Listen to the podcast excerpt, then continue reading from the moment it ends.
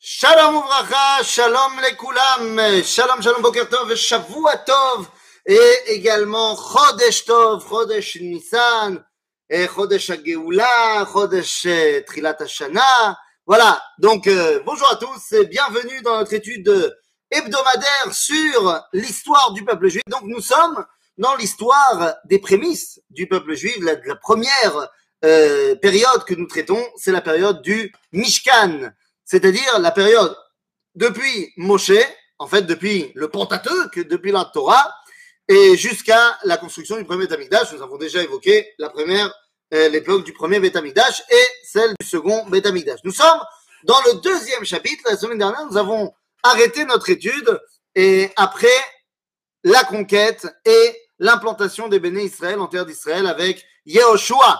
Et donc, nous avons passé en revue l'histoire du Mishkan dans le désert et dans euh, l'endroit qui s'appelait Gilgal. Et donc nous arrivons maintenant dans la deuxième partie de cette histoire-là. Am Israël, ça y est, s'est implanté au sein du peuple juif, au sein de la terre d'Israël. Ça y est, nous y sommes, nous sommes en place, nous avons battu les Cananéens qui sont à l'intérieur. Mais ne faut pas croire que le peuple juif est maintenant pépère. Eh bien, pas du tout. Quelle est la situation globale? Eh bien, c'est une situation extrêmement compliquée. Tout d'abord, il n'y a pas à ce moment-là de centralité au sein du peuple juif. Le Ham Israël ne se comporte pas comme un peuple. Nous sommes à ce moment-là véritablement dans une situation tribale. Nous vivons comme des tribus qui sommes en relation les unes les autres, mais il n'y a pas de centralité. Non seulement il n'y a pas de gouvernement central, mais il n'y a pas non plus de centralité au niveau de l'éthos qui forme le peuple d'Israël. Nous sommes, chaque tribu, eh bien, un petit peu livré à nous-mêmes. Alors, on peut le comprendre évidemment pour une raison très simple. Chaque tribu, après avoir passé euh, les 14 années de 7 de conquête et 7 d'implantation ensemble, eh bien maintenant les tribus font face à leurs problèmes seuls face à leurs voisins.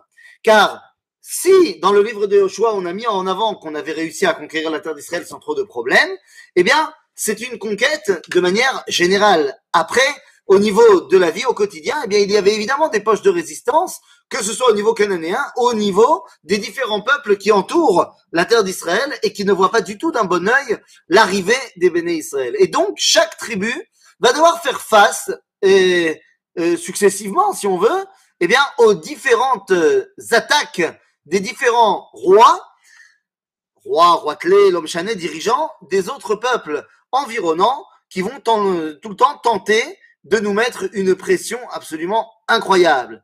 Et donc, eh bien, c'est ce qui nous amène à l'époque du livre de Shoftim, à l'époque du livre des juges, c'est un livre qui va s'étaler sur, eh bien, tout simplement près de 369 ans.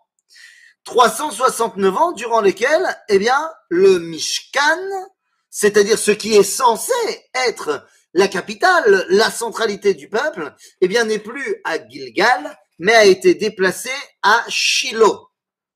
Shiloh, dans la tribu de Binyamin, eh bien, c'est là-bas que se trouve le Mishkan, au nord de Jérusalem actuelle.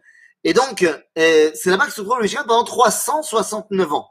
Mishkan Shiloh, il faut le dire, est un petit peu différent du Mishkan du Gilgal et du désert, puisque c'est un Mishkan moitié en dur. En d'autres termes, les murs du Mishkan sont en dur à Shiloh, les toits sont toujours en tente, pour dire qu'il ne s'agit pas véritablement de l'endroit euh, final, mais il est quand même vachement plus sédentarisé que lorsqu'il était à Gilgal. imaginez, à Gilgal, il est resté 14 ans. Là, on parle de 369 ans. C'est énorme. Et donc, toute cette période de Mishkan Shiloh, eh bien, c'est la période du livre des juges. Alors, oui, j'ai dit Shiloh devait être la centralité du pays, mais ce n'est absolument pas le cas. Ce n'est absolument pas le cas. La preuve en est au tout début, je suis ce qu'on appelle Magdim et je vais un petit peu trop vite en besogne, mais au tout début du livre de Shmuel, on va voir la famille de Elkana arrive à, arriver à Shiloh, et c'est peut-être la seule famille, nous dit Srazal, euh, qui va à Shiloh. Euh, allez, il y a encore deux pelés, trois tendus qui viennent à Shiloh, mais de manière générale, personne ne vient là-bas. On ne se rappelle même plus véritablement où est Shiloh. En d'autres termes, eh bien, ça n'a pas marché en tant que centralité. Shiloh est l'endroit du Mishkan, mais le peuple juif n'est absolument pas centralisé autour de cela. Alors, qui sont les différents euh, dirigeants du peuple juif pendant cette période-là et comment, et face à qui surtout, vont-ils avoir à euh, faire face? Eh bien, les différents shoftim de cette période-là sont successivement, eh bien, Otniel ben Kenaz, qui vient de la tribu de Yehuda. Nous avons ensuite Ehud ben Gera, qui vient de la tribu de Binyamin. Ensuite, nous aurons un homme qui s'appelle Shamgar ben Anat, qui est très compliqué pour nous. Il vient du, de la tribu de Lévi, mais il est compliqué pour nous parce qu'on ne sait pas eh, combien de temps il a dirigé le peuple juif, ce qui nous laisse un trou dans la chronologie de cette période-là. Nous aurons ensuite la prophétesse Dévorah, qui vient, elle, eh, de la tribu de Ephraim. Nous avons eh, Gidon, qui vient de la tribu de Ménaché. Ensuite, nous avons Avimelech, qui est le fils de Gidon, donc es aussi de la tribu des Ménaché. Nous avons également un homme qui s'appelle Tola ben Poua, qui vient de la tribu de Issachar, Yair Agiladi, qui semble-t-il vient lui aussi de la tribu de Ménaché, Yiftach Agiladi, lui également de Ménaché, Ivtsan, Ivtsan, qui n'est autre que Boaz, qui vient de la tribu de Yehuda. Nous avons Eilon Zevuluni, vous l'aurez compris, qui vient de la tribu de Zevulun. Également, Avdon ben Hillel, qui vient de la tribu de Ephraim, et Shimon ben Manoach, qui vient de la tribu de Dan. Sans oublier Eli à Cohen, Eli à Cohen, qui est le dernier des Shoftim, qui est Cohen, qui vient de la tribu de Lévi, et qui est le Cohen Gadol à ce moment-là. Voilà 13 Shoftim qui vont donc diriger le peuple d'Israël. Durant ces 369 années, euh, un petit peu moins en fait, parce que les 369 ans comprennent également euh, une partie de, de l'époque de Shmuel. Mais disons, voilà les 13 dirigeants du peuple juif. Alors, 13 dirigeants qui viennent de tribus différentes, parce que comme on l'a dit, eh bien, le livre de Shoftim fait état d'un pays qui est euh, divisé, qui ne se qui n'est pas soudé les uns avec les autres, et qui vont devoir à chaque fois faire face, eh bien, à différentes attaques. Eh oui, différentes attaques lorsque vous allez avoir, eh bien, les premiers, premières étapes du livre de Shoftim, eh bien, on voit qu'on va devoir faire face à des attaques qui viennent de l'extérieur et également de l'intérieur. C'est-à-dire que les opposants au régime juif, j'allais dire, ne sont pas simplement, eh bien, euh, des attaques intérieures, mais également de l'extérieur. Nous avons le premier de ceux qui va nous attaquer, s'appelle Kushan Rishataim. On vient de loin même pour nous euh, assimiler, pour nous asservir.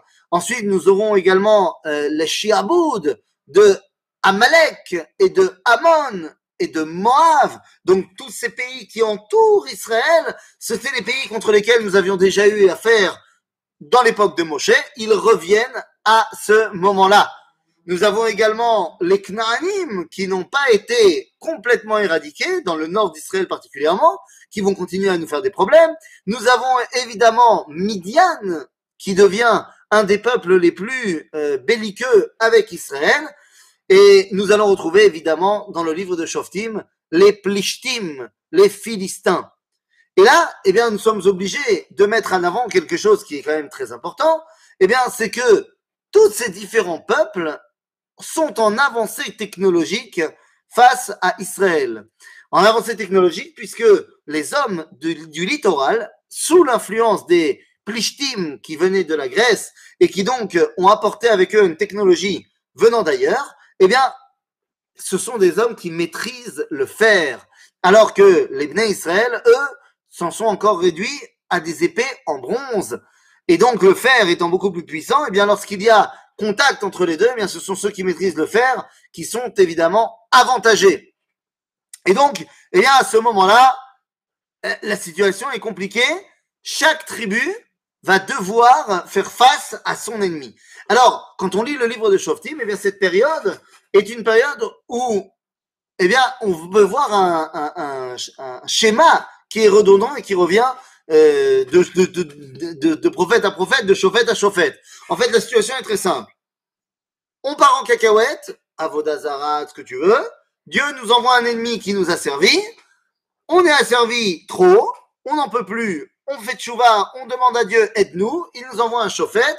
Tout va bien pendant l'époque de la vie du chauffette, et une fois que le chauffette meurt, eh bien, on retombe dans tous nos travers, et rebelote, on a un ennemi qui vient qui nous a servi, on n'en peut plus, on demande pardon à Dieu, il nous sauve avec un chauffette, le chauffette, tout va bien quand il est là, quand il est plus là,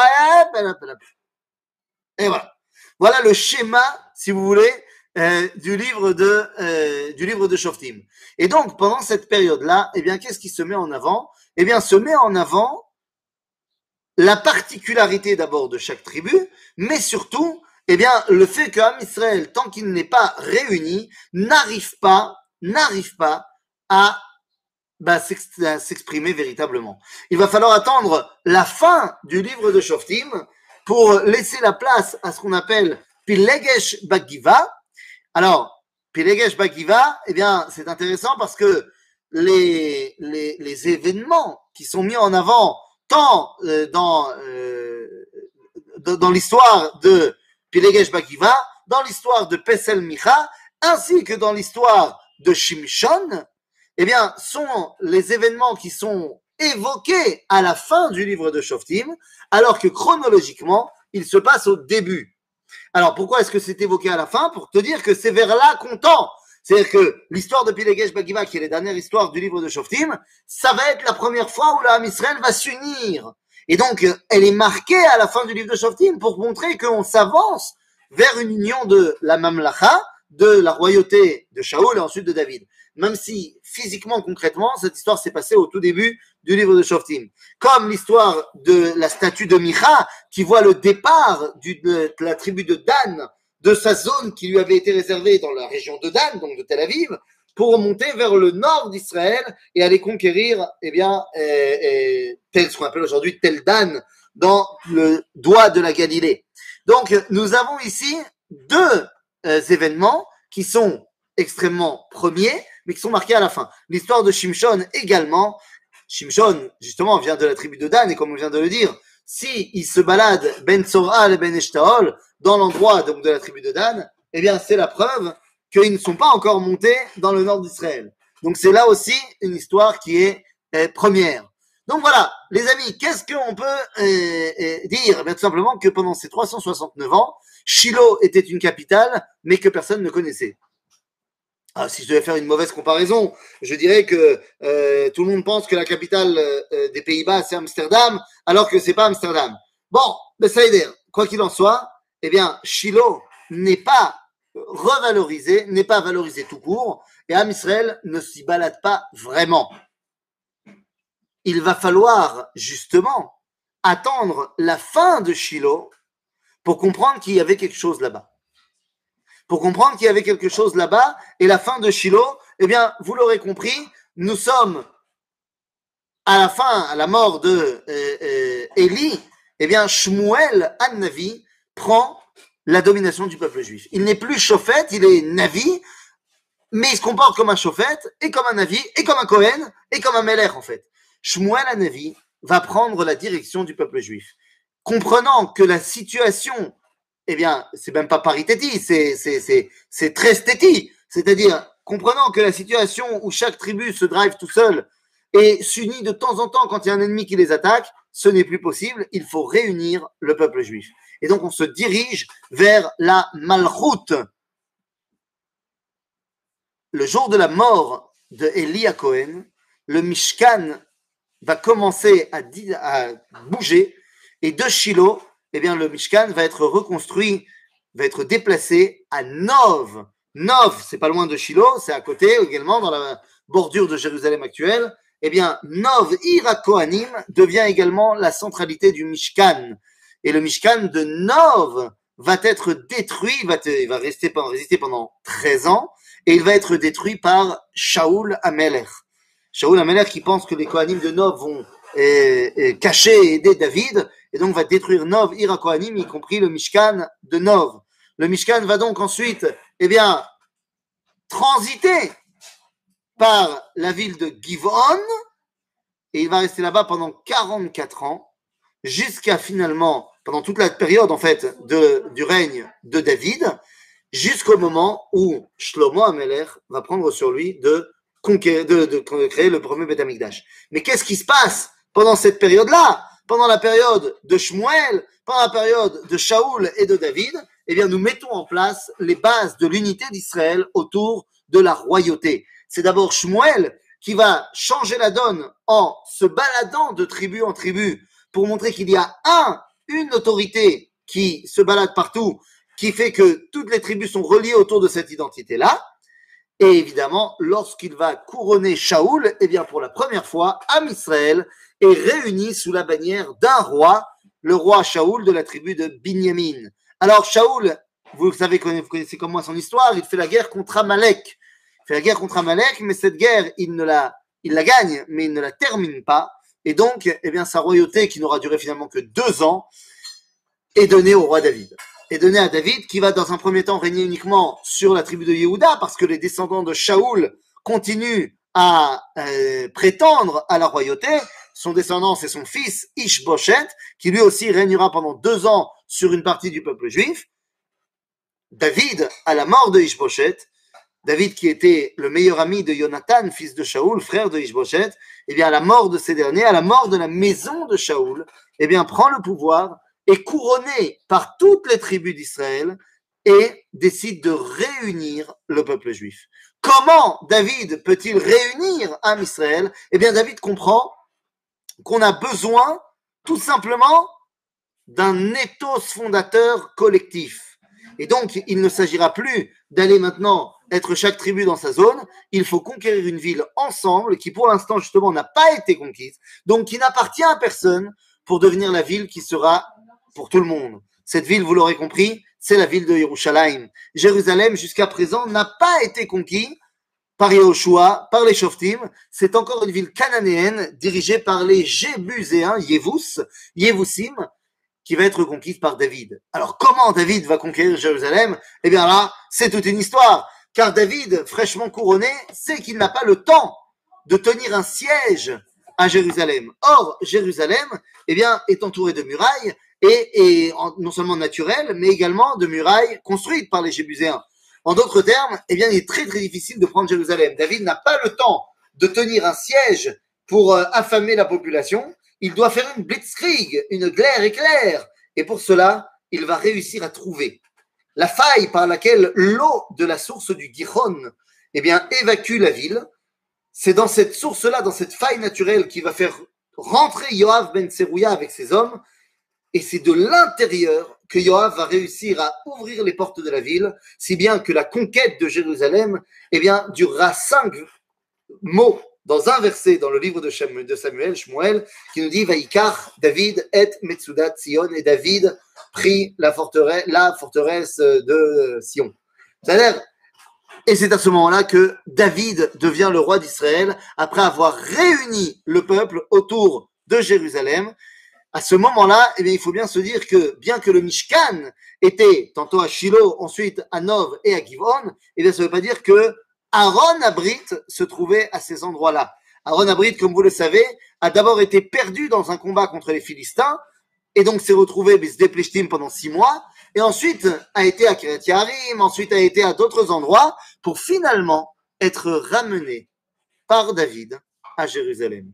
Il est le premier à déposer Aaron Abrit Behar Amoria. Pour l'instant, pas dans le Beth Amikdash, pas dans le Mishkan non plus. Ar Amoria est vide.